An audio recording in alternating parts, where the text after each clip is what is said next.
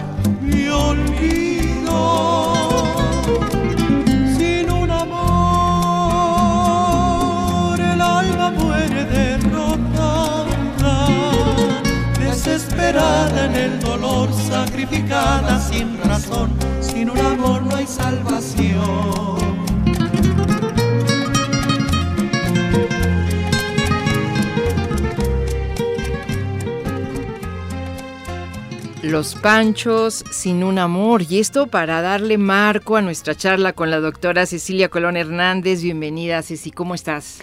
Hola Rita, pues muy contenta de estar aquí después de tanto tiempo, después de pandemias y demás cosas.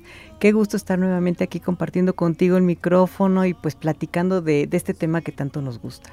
Así es, yo quiero decir que Cecilia Colón, la doctora Cecilia Colón, realmente es la madrina de este programa, porque cuando estábamos así pensando cómo hacerle, qué forma darle. Ella fue de las primeras personas que vino a esta cabina, que platicó ampliamente y mira, han pasado libros de por medio. Así es. Aparte de pandemias, hay libros de por medio. Les recuerdo al auditorio y también para que se sumen a esta charla, está el Facebook de Radio México abierto para recibir sus comentarios. Eh, nuestra invitada es, tiene la licenciatura en literatura latinoamericana por la Universidad Iberoamericana en el, del año 2000. Luego estudió una especialidad en literatura mexicana del siglo XX. Luego la maestría en letras mexicanas. Y es doctora en historiografía por la UAMAS Capotzalco. Por esa tesis doctoral nos conocimos, porque esa tesis está dedicada precisamente a las columnas femeninas de el periódico El Universal. El Universal Gráfico. El Universal Gráfico, columnas que escribió tu tía, doña Consuelo Colón, y ahora justamente en mis manos tengo el libro que está calientito, nos lo trajo calientito, Periodismo Femenino de los años 40, el caso de Consuelo Colón. Felicidades por este reciente libro, Ceci. Ay, muchísimas gracias, Rita. La verdad que sí, estoy muy contenta, estoy muy orgullosa de ese libro porque realmente fue una investigación muy interesante en la que yo aprendí, bueno, muchísimo. Aprendí mucho sobre el México de los años 40, sobre la historia de este país, pero vista desde una perspectiva de las mujeres. Y pues por otro lado meterme en el periodismo femenino, claro, teniendo a mi tía como la principal, pero de todos modos me encontré a muchísimas otras mujeres a quienes la revolución no les ha hecho justicia y que están perfectamente olvidadas, pero bueno, están esperando ahí que las investigadoras... Que haya otras Cecilias Colón. Que haya otras Cecilias Colón que se animen a este, investigarlas. Exacto, a rastrear la huella. Así es. Entonces, ¿qué tenemos? Tenemos otras columnistas, tenemos reporteras. ¿Qué te sorprendió de, esta búsqueda de la presencia de las mujeres firmando en los periódicos? Pues la cantidad de mujeres que había, Rita, es impresionante. Habrá gente que piense que tal vez en esa década las mujeres este, no, no existían, no existían en el periodismo. Y de verdad que cuando yo me empecé a meter y empecé a revisar los periódicos, revisé el Universal Gráfico, revisé, había un periódico en los años 30 que se llamaba El Día, que desapareció después, y también ahí tenía una página femenina, el Novedades, que en los 40 apenas empezaba, el Excelsior, que ya estaba un, que ya era un periódico más o menos constituido, etcétera, y te das cuenta de todas las mujeres que había allí. está Rosario Sansores, Indiana Nájera, una mujer de la que nadie sabe nada que se llama Raza Seldi. Ah, sí que es totalmente desconocida, que además ese es un seudónimo. Exactamente, sí, tiene, también la busqué. Tiene dos libros de poesía publicados que están en la Biblioteca Nacional, entonces bueno, tengo que ir a la biblioteca, leerlos, porque obviamente no me los van a prestar, pero leerlos y ver qué es lo que escribió ella. Y ella tenía su columna también en el periódico, en el Novedades, si no mal recuerdo, porque ella estaba en el día y luego como desapareció el periódico, me parece que se pasó a Novedades. Entonces, bueno, el, la, la, cantidad de mujeres que están escribiendo, Matilde Gómez, este Ana de Gómez Mayorga, es impresionante. Y no te creas que nada más en la página femenina. Por ejemplo, Indiana Nájera escribía en la editorial.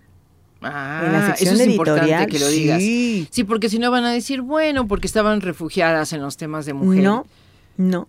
Yo descubrí cuando estaba haciendo eh, la investigación a una poeta que se llama, se llamaba Glorinela, porque ella además ya falleció, falleció muy joven, de 35 años. Y extraordinaria. Y cuando estuve buscando información de ella hace poco, pues me encontré con que alguien también subió un montón de poemas de ella, muchísimos, porque se acordaba que cuando ella estaba en la primaria o en la secundaria, una profesora les había hablado de Glorinela. Hazme el favor, cómo viene, cómo viene la, la, la, bola. No, la bola es maravillosa, porque se te viene la bola, de verdad. Si le empieza uno a rascar y la bola se viene. Fíjate que estamos hablando de tías, y si me permite el auditorio, y yo sé que esto, si les da para pensar en sus tías, en que a veces uno pasa por alto ciertas hazañas familiares, ciertos momentos de alguien que está muy cercano a nosotros, pero que rompió moldes, que se atrevió a hacer. Yo creo que las tías en, general, bueno, son buenos ejemplos de, cuestiones así interesantes, ¿no? Yo tengo una tía que estudió periodismo en la Septién, mm. porque aparentemente quería ser periodista, pero yo creo, Ceci, que lo que quería hacer era poesía, que lo que quería era escribir, es que además esa es eh, la, la, trayectoria. Empiezan en el periódico, o sea, desde antes tienen obviamente algunas cosas que van escribiendo, cuento, pues. Exacto. Llegan al, al periódico, escriben sus columnas y muchas veces en sus propias columnas van publicando algunas cosas. Y a veces paralelamente publican algún libro ya con, con cuentos que van recopilando, con poesía, en fin, con lo que quieran. Sí. Pero esa es como que la trayectoria normal que yo me encontré en estas mujeres. La mayoría de las mujeres que yo conozco de esa década empezaron en el periódico y después ya se fueron a, libros, a escribir libros. Y además hacían las dos cosas al mismo tiempo. No creas que dejaron el periodismo. Eso también hay que considerarlo, ¿no? Son personas que se multiplican, que hacen doble jornada, triple jornada. Bueno, si la hacemos ahora, que dice que todo es más moderno y que todo. Entonces, imagínense ustedes para, para este tiempo, ¿no? En el caso de Cecilia, eh, de Cecilia Colón, que es nuestra invitada, de Consuelo, tu tía, de Consuelo, esta periodista de los años 40, bueno, hay que decir datos generales de ella, sí. que nos da además muchísimo gusto volverla a traer a cuento aquí. Nace en Durango en 1904. Así es. Y fallece en la Ciudad de México en 1964. Sí. Una mujer que además estudia y es profesora normalista, ¿no? Sí. Porque ese también era un punto de arranque. Sí. Estas mujeres también, y muchas de las que yo me encontré como pioneras de la radio, se hacen primero maestras y ya después ahí van derivando sus carreras, a veces al teatro, a veces a... Es que eso era lo esperado para una mujer que quería estudiar algo, Rita. Una mujer que quería estudiar tenía como que dos o tres opciones prácticamente. Una era obviamente el magisterio, la otra era enfermería y la otra era cuestiones como de oficina pero a nivel de secretaria. O sea, no iba a ser la, la, jefa ni la directora, pero sí la secretaria.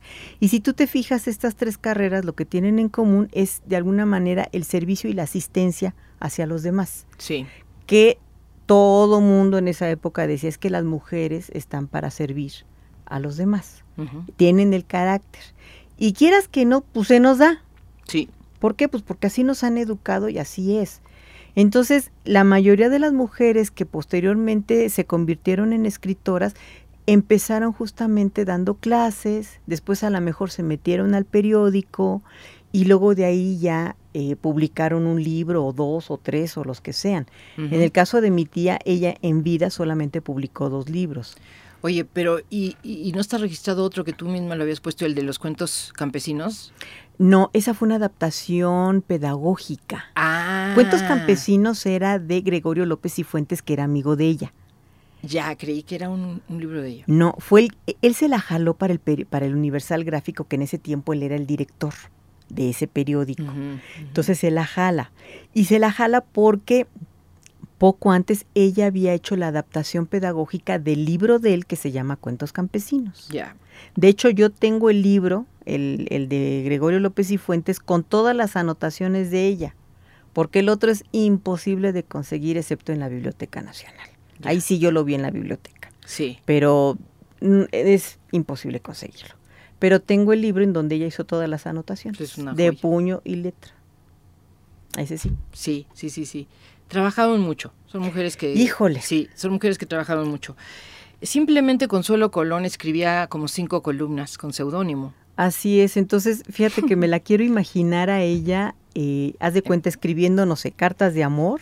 Sí. Y después se cambia el sombrero, se pone un rebozo, un chal, qué sé yo, cambia de pluma y se convierte en la de este, se reconoce usted amiga. Y así sucesivamente, me la imagino así frente a su máquina de escribir. Sí adoptando una personalidad totalmente diferente. Totalmente distinta. Tratar otro punto, decirlo de otra manera, ¿no? Sí, entonces la verdad tú ves ahí un, una cuestión, este, pues te podría decir que hasta medio teatral. A través de las palabras, ¿no? Porque finalmente, si tú eras lectora del periódico, pero no sabías que eran la misma persona, pues tú suponías que eran cinco o seis este, columnistas. Y resulta que todas eran Consuelo Colón.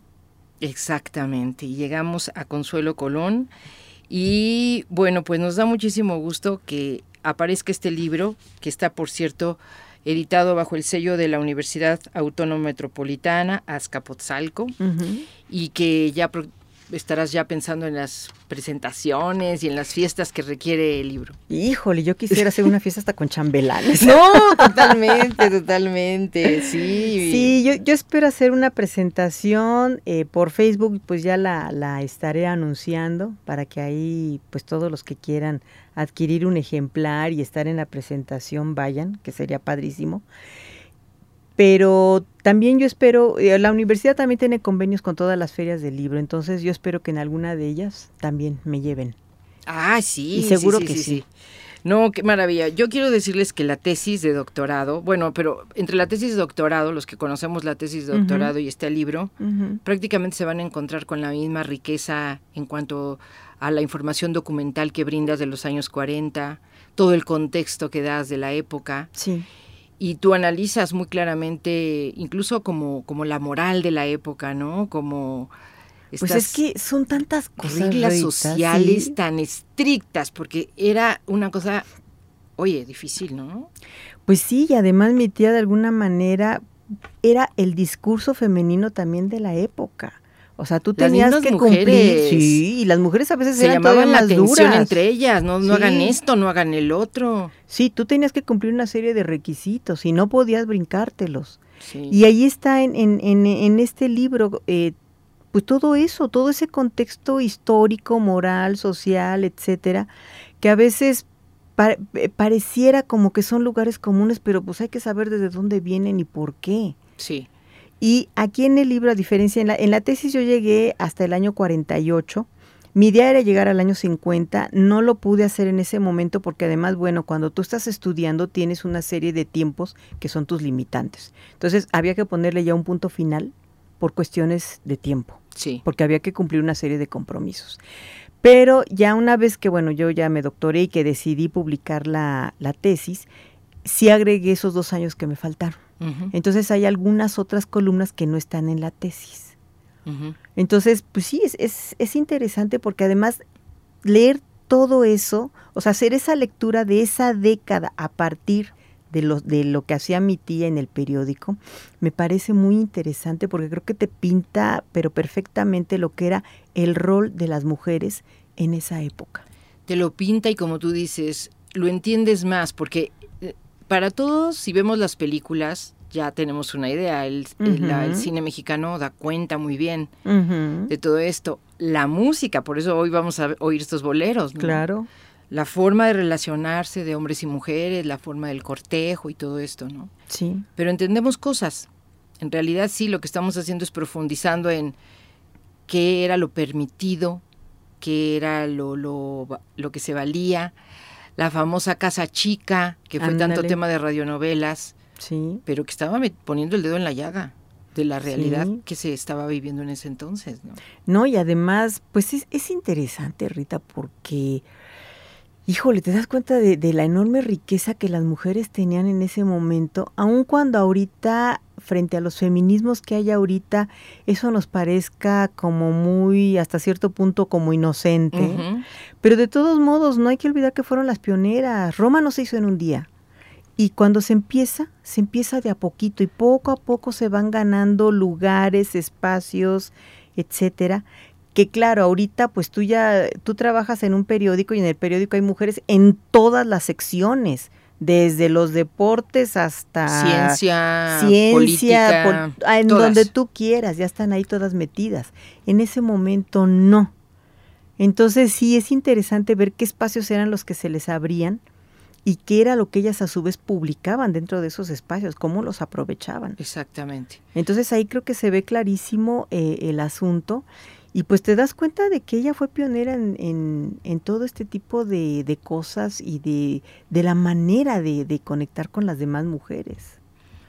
Pues yo creo que es un momento musical, digamos, para reforzar estos discursos que también la canción reflejó en ese entonces. ¿Te parece que nos vayamos, bueno, para no poner a los panchos y los panchos, vamos a hacer un paréntesis? Eh, a ver, ya no sé bien qué, qué tienes de lo que te voy a mencionar, Edgar, y tú me dices ¿Tienes, por ejemplo, tres regalos con los dandies? No, es que, pero sí tienes gema, gema, gema. Es que había que decidir. Pon por, favor gema. Perfecto. ¿Te parece bien, Sí, claro. Bueno, ahorita regresamos. Charlas RMI.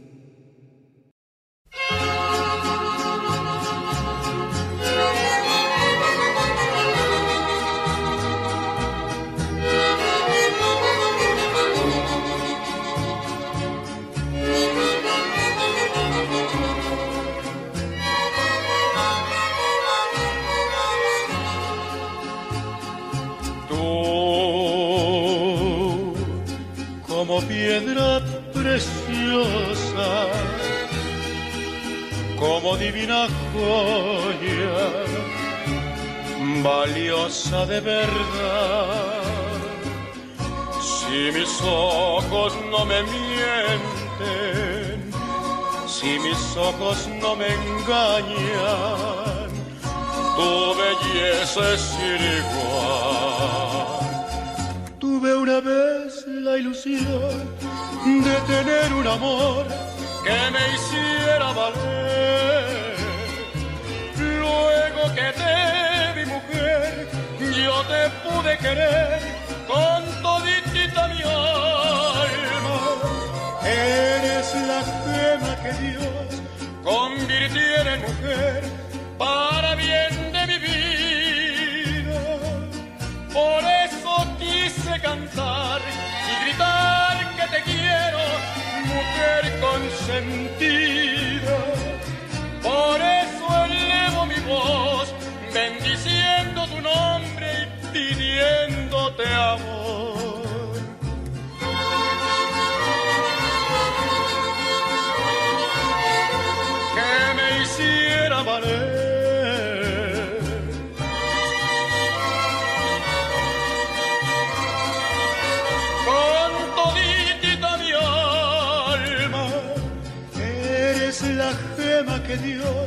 Convirtiera en mujer para bien de mi vida. Por eso quise cantar y gritar que te quiero, mujer consentida. Por eso elevo mi voz, bendiciendo tu nombre y pidiéndote amor.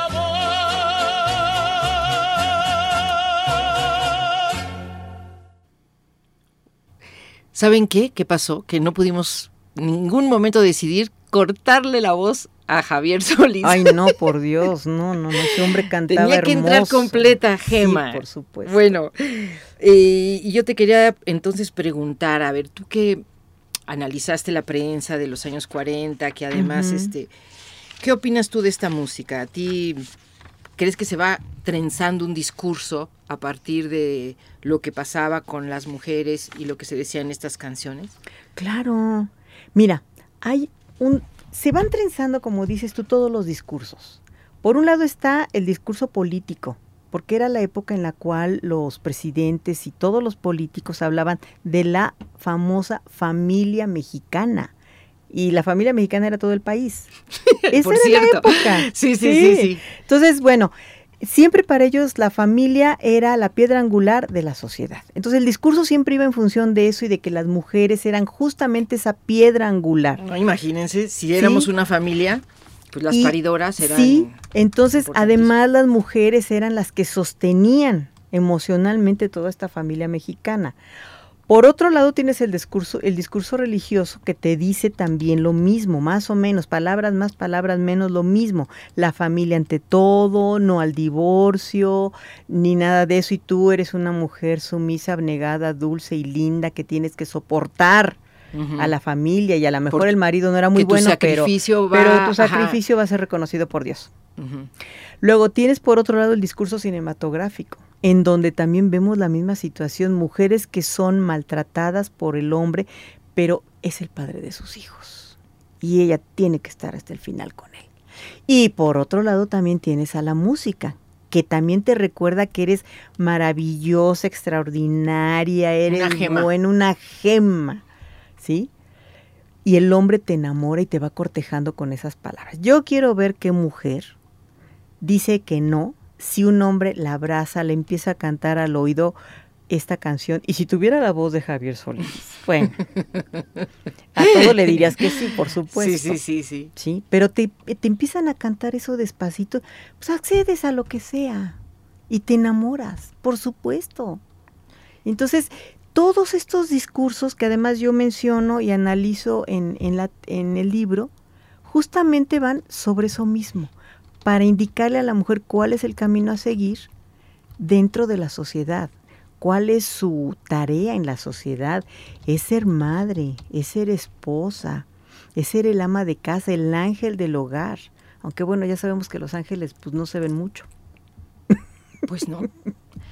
Era un ángel, pero eso nos comprometía mucho, ¿no? La, la alta supuesto. responsabilidad y, y todo esto, y, y siempre estar muy vigilada Sí. por la mirada ajena, ¿no? Eso, si era vigilada por tu madre, por tu suegra, por tu marido, por tus hermanos. Hermanos, hermanas, cuñadas y Bueno, además sí, hasta además- las vecinas. Ah, no, te juegan un papel Sí, importantísimo. porque el, el qué dirán estaba ahí a la orden del día y tú Sí. muchas veces te aguantabas de hacer o decir cosas justamente porque sabías que iba a haber una consecuencia social. Entonces, Así es. no había más. No había más. Entonces, bueno, pero quedar bien con tanta gente era prácticamente imposible. Pues era muy complicado. Sin embargo, bueno, todas morían en el intento. Oye, pero estas canciones que ponen a la mujer tan allá, o sea, todo parece como que es una maravilla el romance, como tú dices, el cortejo. ¿Quién va a decirle que no a alguien que, que te dice todas esas cosas hermosas y te baja la luna y las estrellas? Que ahora, Exactamente. ahora ya puede tomarse hasta de, de chiste, ¿no? De que aguas con el que te quiera bajar el, El sol, la luna y sol, las la luna y estrellas. las estrellas. Pero sucedía que eh, ese era el momento mágico del amor por- y, lo de, y lo de que venía después, quién sabe. Como no, que porque las no era- canciones nunca te hablan de lo que sucede después. Después, o sea, no, todas te hablan del cortejo. Y además es un cortejo bien poético, bien bonito. Si tú analizas las letras de las canciones, son poesía pura. Y bueno, y ahí yo me voy con Agustín Lara. Agustín Laura es el poeta de los boleros. Es el que más escribe, el que escribe más bonito, el que hace de verdad. que tú sí escribes bien bonito, como dice la canción. Híjole, sí, de verdad. Claro, Entonces, bueno, marcó, ¿no? Hay, ahora sí que hay un antes y un después. Sí, por supuesto. Sí, sí, sí, sí. Y, y además todo eso te iba marcando a ti, y ahí sí fíjate que es tanto hombres como mujeres, la manera de cortejar. Por eso la música es tan importante. Mucha gente no le da importancia, pero es básica. ¿Cómo aprendías como hombre a cortejar? ¿Y cómo aprendías como mujer a aceptar el cortejo? Las canciones te lo dicen.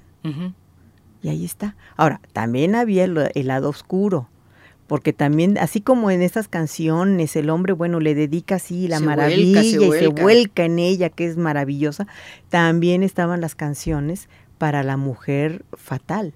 Ay, no, bueno. Sí, a veces son hasta más interesantes a veces. Exacto, entonces también, este... A veces no sabía uno si mejor elegir ser la mujer fatal, perdóname que te lo...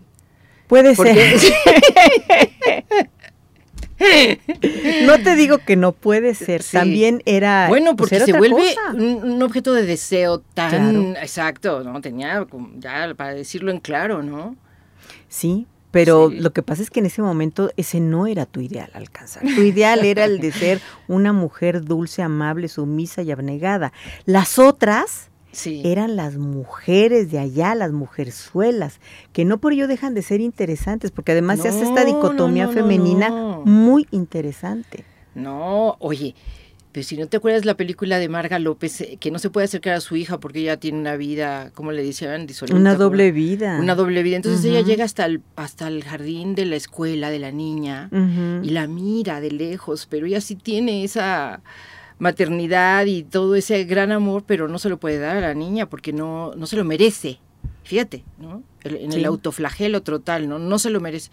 Sí. Bueno, era una cosa, un dramón. Pues por eso te digo, el cine también tenía su discurso y reforzaba justamente todos estos comportamientos. Tú lo veías en el cine y bueno, llorabas a mares. Ay, a mares, no, no, no, no. de verdad, el otro día yo estaba queriendo acercarme al personaje Marga López, ¿no? Mm. Porque ya ves que le decían a Marga López de que es que lloró y lloró, ¿eh? Marga. Ah, pero ¿cómo no? Sí, no, le tocaron los papeles tremendos. Porque además vivía como mala, pero era buena. Sí. O sea, era alguien que las circunstancias eran las que hacían que ella no tuviera opción, no, no encontrara otro camino, ¿no? Es que esa era también otra situación, era, otro, arquetipo. Es decir, tú eres una mujer buena, decente, honrada, que lucha incluso por educada, la vida, incluso fina. Pero desgraciadamente de repente el destino está en tu contra, todo te pone en tu contra, tú tienes un novio que te trata mal, etcétera. Cedes ante él. O te, alguien te induce. Te embarazas. ¿Y qué tienes que hacer? estando totalmente sola, redimirte.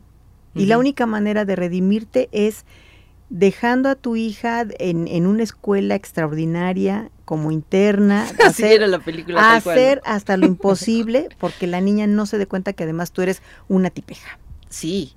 Porque te va, te, después te va a insultar y, te, ah, te va a decir de cosas feas. Sí. Y mientras tú tanto llevar como que esta doble vida, ¿no? Por un lado te le presentas a la hija muy linda, pero por el otro lado, pues tienes a lo mejor que, que vender tus caricias al mejor mm, postor. sí, sí, sí, vende caro tu amor. Exacto.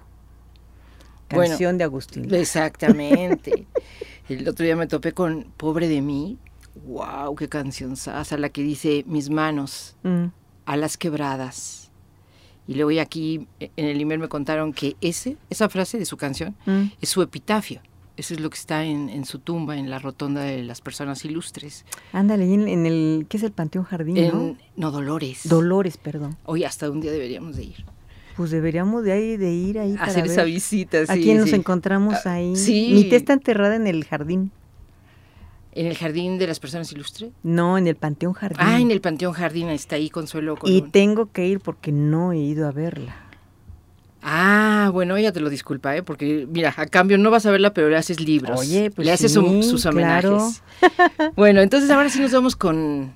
¿Triunfamos? Por favor, Edgar. Sí, sí, También para sentir la época, fíjense en la letra. Charlas RMI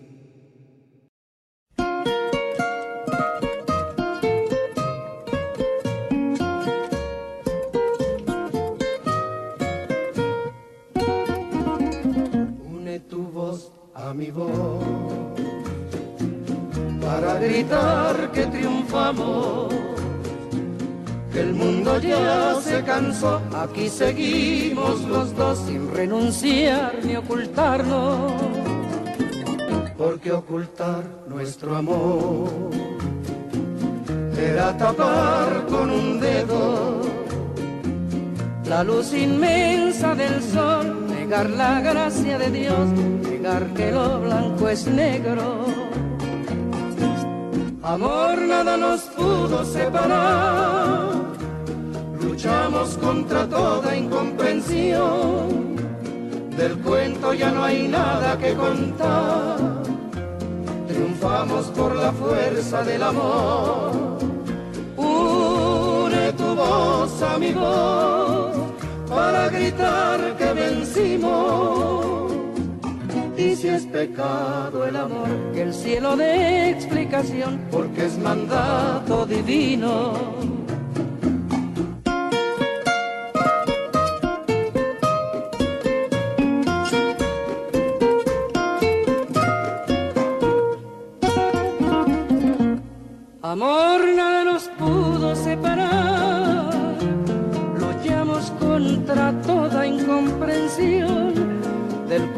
Ya no hay nada, nada que contar, triunfamos por la fuerza del amor.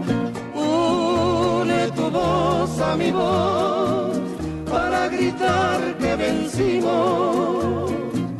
Y si es pecado el amor, que el cielo dé explicación, porque es mandato divino.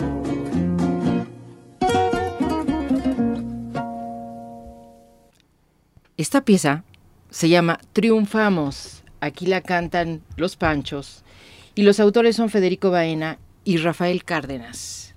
Y Federico Baena también ha hecho otras canciones, también interesantes. Fue importante Federico Baena. Pero no, esta yo el No, otro día esta que la estaba tremenda. oyendo dije, la tenemos que poner en el programa, querida Rita. No, pues ah, tú me la estás presentando, no la conocía. Sí, A ver, pero ¿qué, qué buenísima. fra- ¿con qué frase te quedas? Ay. ¿Y si es pecado el amor? Y si es pecado el amor, que el cielo dé explicación porque es mandato divino. No, bueno, yo no sé cómo se la dejaron pasar en, en la censura de aquella época, ¿eh? Porque, Porque además ahí dicen ya, se, lo dejamos de, de ocultar.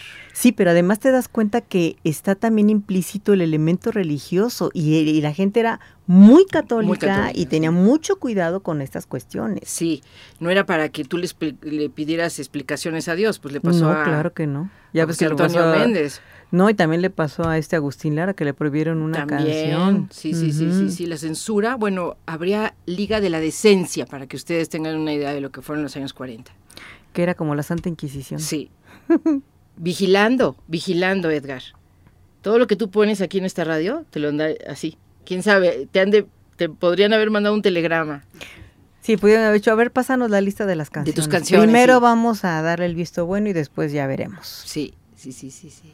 Pero para que te des cuenta cómo a partir del- de, una canción, y bueno, no fue la única, obviamente, pero cómo está ahí la rebeldía de, de los sentimientos y de los comportamientos. O sea, pensar que todo era así como que siempre lo mismo y lo mismo y lo mismo y no hubo otras opciones, no, es una mentira. Siempre las hubo.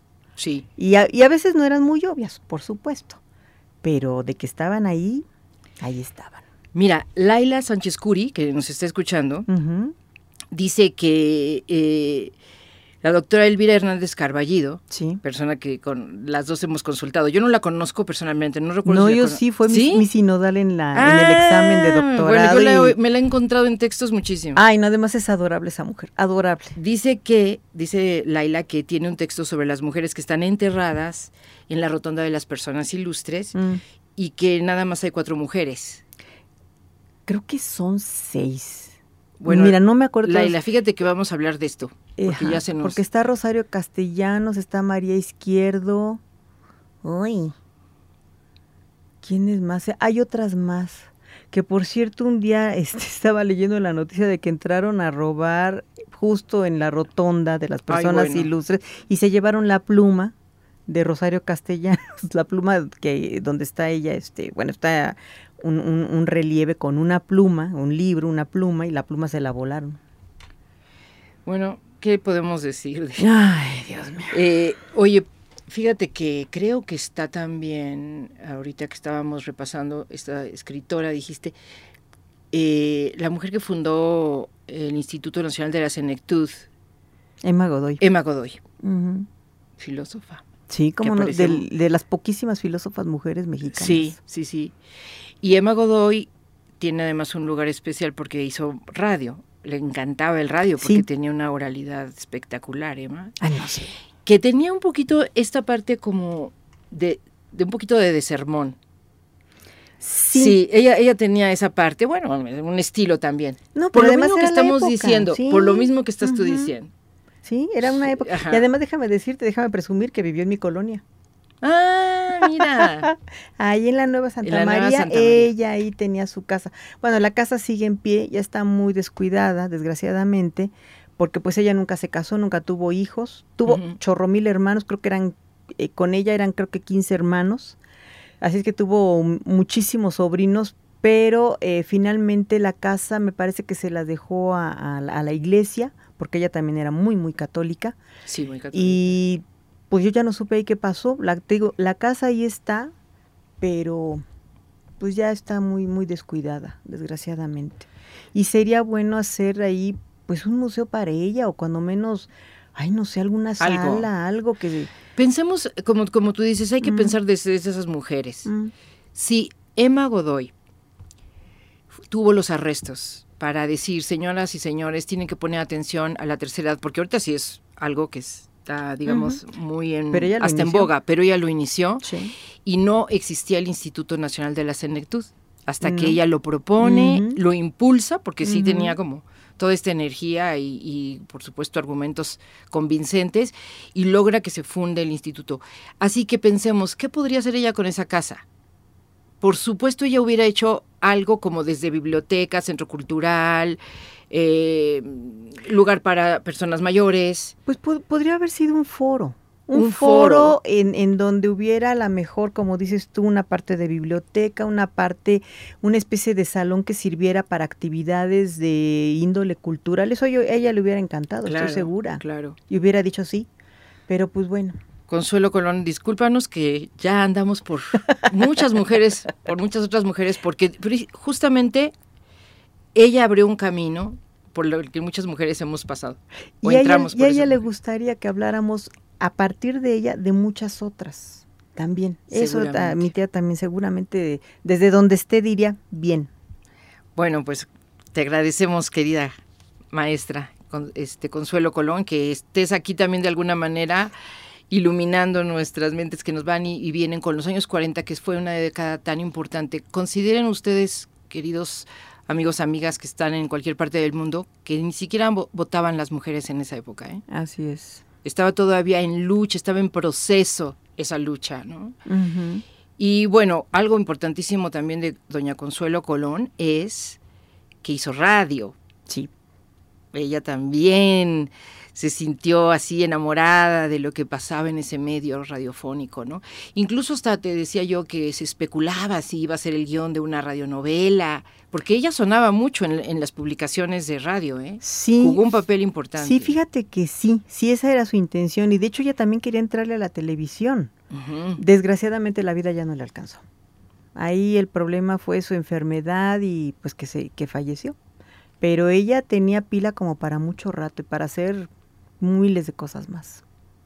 Sí, pues de hecho el libro que dejó, del que ahorita todavía no hemos comentado sobre el libro publicado en 1944 de las mujeres. El de Mujeres de México. El de Mujeres uh -huh. de México, pues ya nos habla de tener también ella una intención especial de reconocimiento. Sí. De lo que estaban haciendo actrices, de lo que estaban haciendo, está ahí pura Córdoba.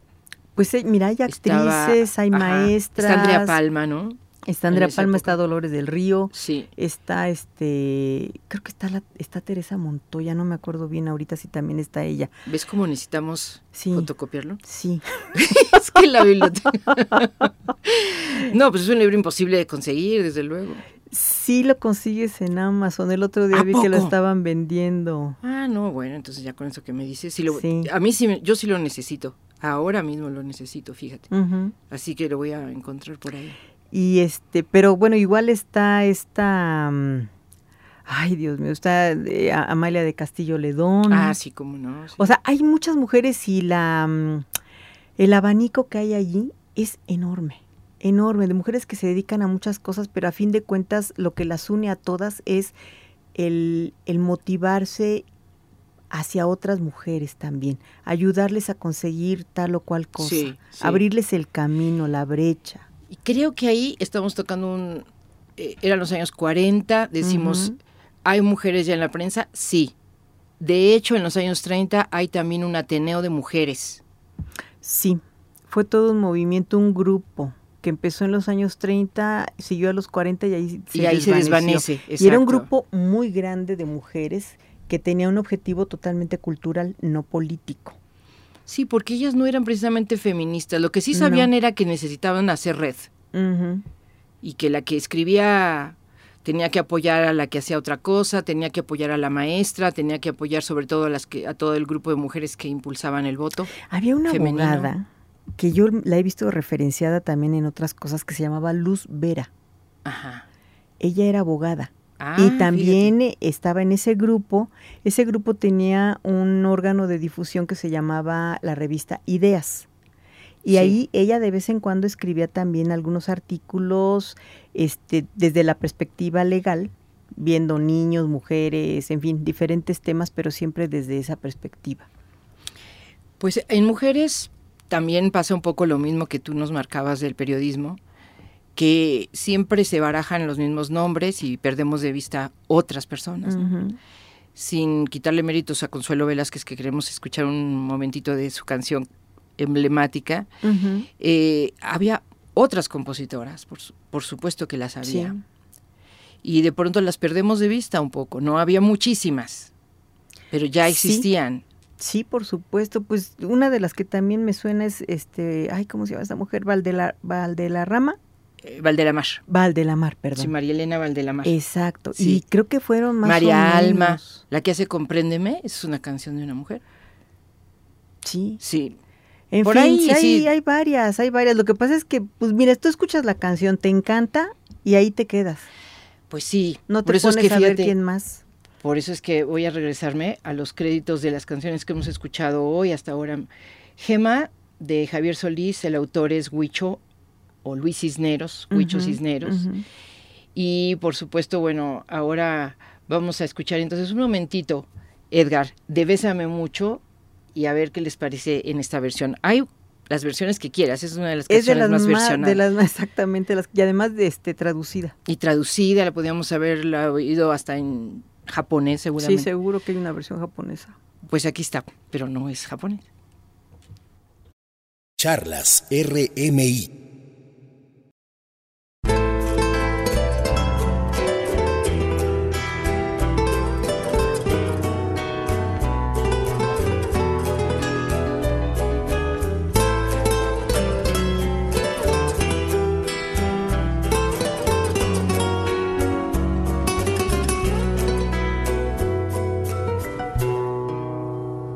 Bésame, bésame mucho, como si fuera esta noche la última vez. Bésame, bésame mucho.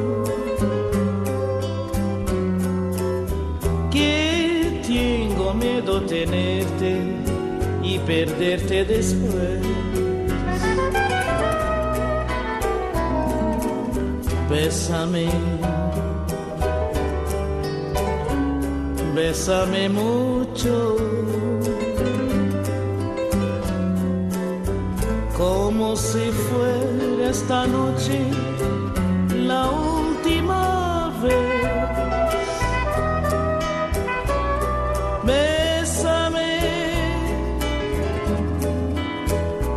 bésame mucho. Que tengo miedo tenerte y perderte después.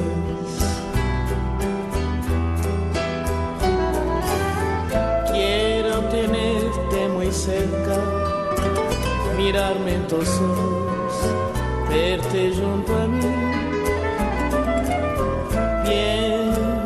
Que tal vez mañana ya estaré muy lejos, muy lejos de ti. Bésame, bésame mucho. Como si fuera esta noche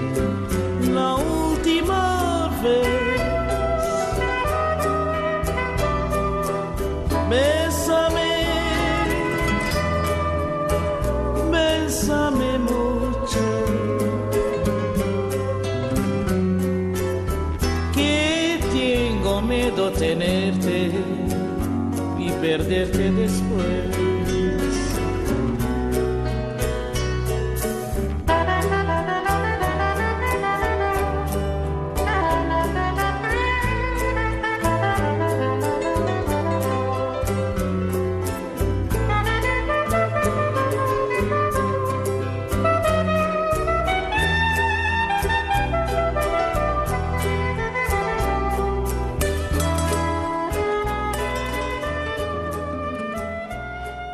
Llegaron comentarios de que qué bonita música. La voz de Cesaria Évora. Ay, no.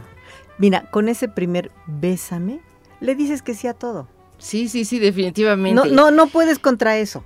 No puedes contra eso. O sea, esa voz más gruesa, es una voz mucho más apasionada, más cachondona. Sí. Sí, bueno. No, no, no. Bueno, esa parte erótica del bolero es algo que yo no sé si es lo que le da vigencia hasta el día de hoy, siglo XXI.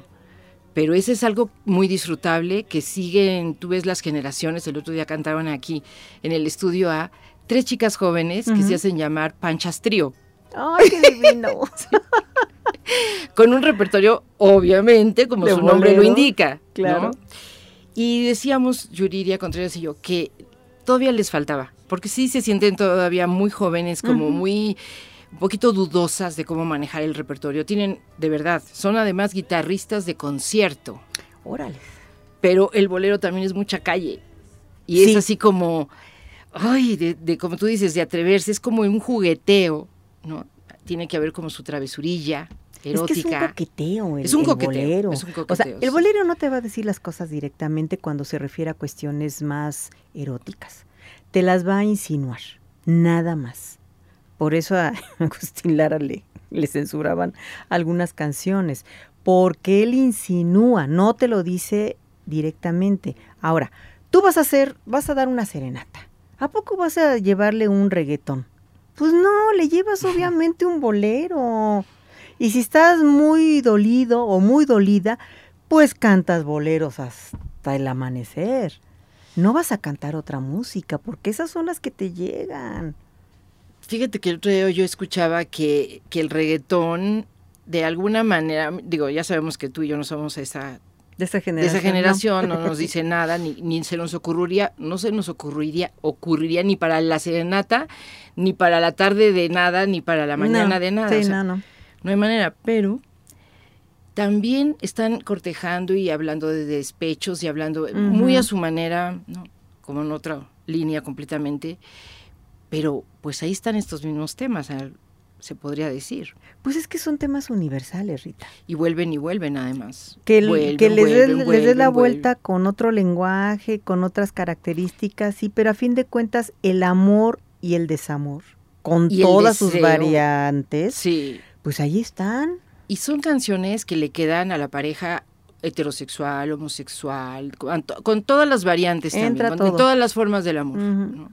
Entonces eso también es una libertad muy rica que, pues precisamente como tú dices, se echa mano de ella porque siempre cae bien, siempre viene bien. Y nosotros para finalizar esta historia vamos a retomar el libro de Consuelo Colón, del Ah, que hoy cierto. estamos, ah, por cierto, que estamos muy felices de que haya aparecido tu libro y yo quiero compartir con el público el índice, si tú me lo permites, para que le quede claro a la gente. Se va a divertir, ¿eh? Así como estamos ahorita haciendo este recuento de lo que es el bolero, precisamente el libro también toca el bolero. Sí. Pero bueno, hay un capítulo 1 que da el contexto social y político de los años 40, que es un agasajo. Ese es el desayuno del libro. Sí. Vamos a irnos desayunando con los grupos feministas que estaban precisamente pugnando por la igualdad y el voto, por la importancia de la educación. Sí, porque además era lo que se pedía, que la mujer tuviera acceso a la educación, porque todavía había como sus reticencias. Y creo que además las reticencias empezaban por los propios padres, sobre todo el papá. Sí, y, realmente era terrible para las que quisieron estudiar y no pudieron. ¿eh? Yo recuerdo también una tía, que ahorita estamos honrando a las tías, así como tú a tu tía Consuelo, una tía que también por circunstancias de presiones económicas pudo llegar a segundo grado. Y le habían dado tanta ilusión en la escuela que después solita hacía las mismas tareas que le habían dejado eternamente de segundo grado y oh. mejoró su letra y mejoraba sus lecturas porque no quería quedarse tan rezagada, ¿no? Claro. Así que pensemos que fue un sufrimiento para muchas mujeres que no pudieron completar estudios, ¿no? Obviamente ahí también hablas del control de la iglesia, de lo que la iglesia opinaba, pues precisamente del amor, de sentir deseo, de todos los pecados, que todo era visto. Y luego en un capítulo 2 que está la cultura de género hegemónica de los años 40, que es la construcción del mundo a través de las palabras, que esto es buenísimo. La representación femenina y luego ahí vienen los discursos. El discurso de las buenas maneras, los boleros, el cine, los discursos de la religión y de la educación. Sí. Y todos coinciden. Y todos van exactamente. Van en el mismo caminito. Van en el mismo caminito. Oye, también se puede decir que el bolero se salía del caminito precisamente porque se volcaba hacia hablar de algo que era medio pecaminoso, ¿no? Pues y si estás hablando de sentimientos, en algún momento llegas al erotismo. Entonces, de algunas canciones, obviamente no de todas, pero algunas se salían por esa tangente, como la que estábamos oyendo hace rato, la de Triunfemos. Ah, sí, no, no, esa ya se volvió el himno de, la mañana. Luego, en el capítulo 3 están las columnas periodísticas y la cultura de género, fuentes para la historia. Y ahí es el, mérito de tu tesis, ¿no? Que a partir de las columnas tú dices, bueno, pues están dándonos toda una fuente de información, Sí, que, que, desgraciadamente el, el, canon académico a veces no acepta.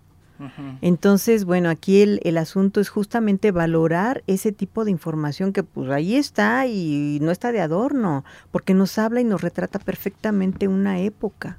O sea, dentro de 100 años, lo que ahorita está publicado en los periódicos, quien se acerque a, esto, pues se va a dar cuenta de cómo estaba el país y de cuál, cuáles eran las ideas políticas, sociales, económicas, eh, sentimentales, emocionales, de todo.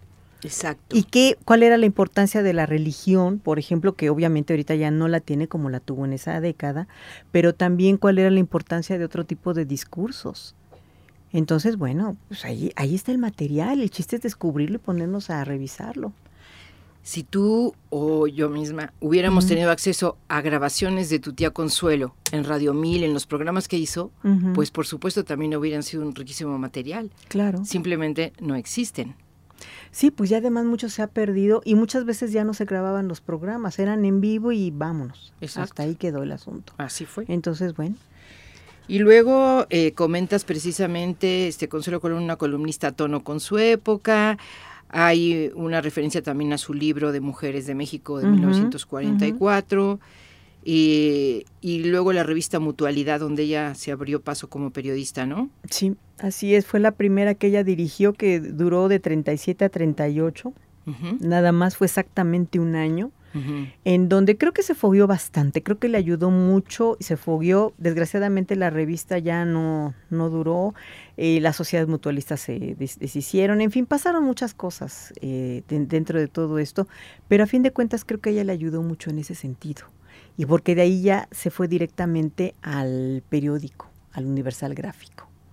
Entonces, bueno. No, pero en el Universal Gráfico le esperaba una maravilla. Claro. Le esperaba una oportunidad de oro porque ahí se dio vuelo.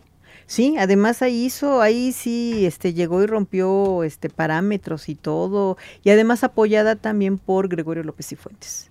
Eso hay que reconocerlo también. Claro, claro.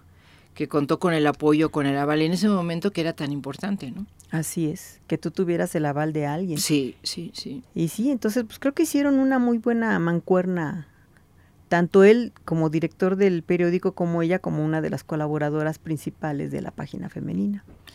A las personas que nos están escuchando en cualquier otra parte del mundo, les decimos que la doctora Cecilia Colón, autora de este libro que estamos comentando, Periodismo Femenino de los años 40, el caso de Consuelo Colón, tiene un Facebook, la pueden, te pueden localizar por tu Facebook, ¿no? Sí, claro. De Cecilia Colón, como Cecilia Colón, y por si quieren el libro, en fin. Sí, claro. Y hay que estar pendientes de la presentación y de la fiesta que vas a armar. Sí, los 15 años. Con los 15 años y los chambelán. Y bueno, vas a tener que juntar, uy, pues unos, unos chambelanes que lleguen muy de los años 40. Sí, unos muchachones. Unos pero, muchachones. Pero jovencitos. no grandes, no viejitos. si no vayan a caer. Bueno, ahí tú ves, ahí tú verás. Ok. Ahí tú verás. Pues nos vamos a despedir. ¿Qué escoges para despedirnos? Este. um, ¿Usted es la culpable o piensa en mí? Pues piensa en mí, por este tono así, ya te dije, un es un tono un tantito erótico, que yo no sé cómo no se la prohibieron a Agustín Lara. Sí, fíjate, y todavía, todavía ahorita podría, podría alguien decir, Ahorita con Ah, todavía, ganas, ahorita sí, todavía por supuesto. Fíjense en la letra, hay, hay que ser un poco a veces maliciosos para escuchar todo esto, si no, se le va a uno. y diría Agustín Lara, bueno, si no son maliciosos, pues ¿qué son? O sea, aquí está.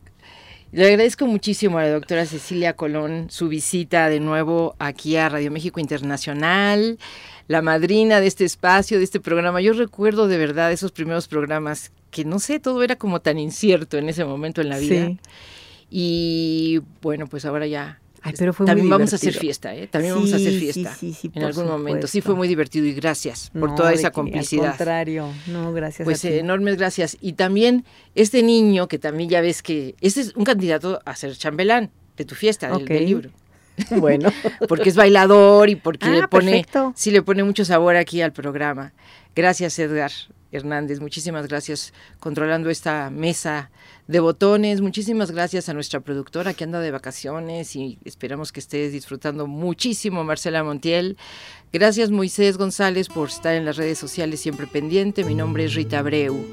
Pues que suene Piensa en mí, Agustín Lara, aquí presente en la voz de Luz Casal.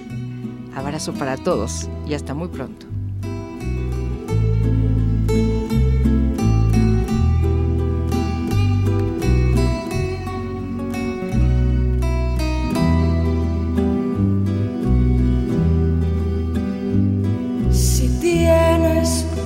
Hondo piensa en mí. Si tienes ganas de llorar, piensa en mí. Ya ves que venero tu imagen divina. Párvula boca que siendo tan niña me enseñó a pecar. Piensa en mí. Cuando sufras, cuando llores,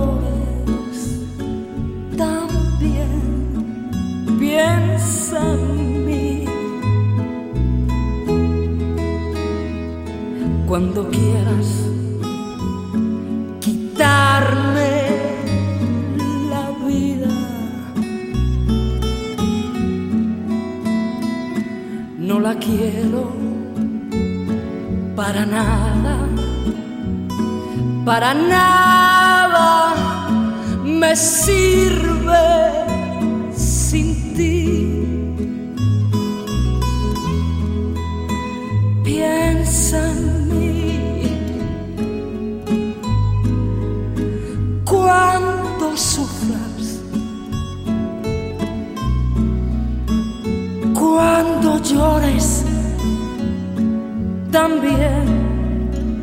piensa en mí.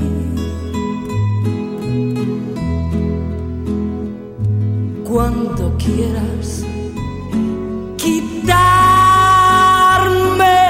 la vida, no la quiero para nada, para nada sirve sin ti.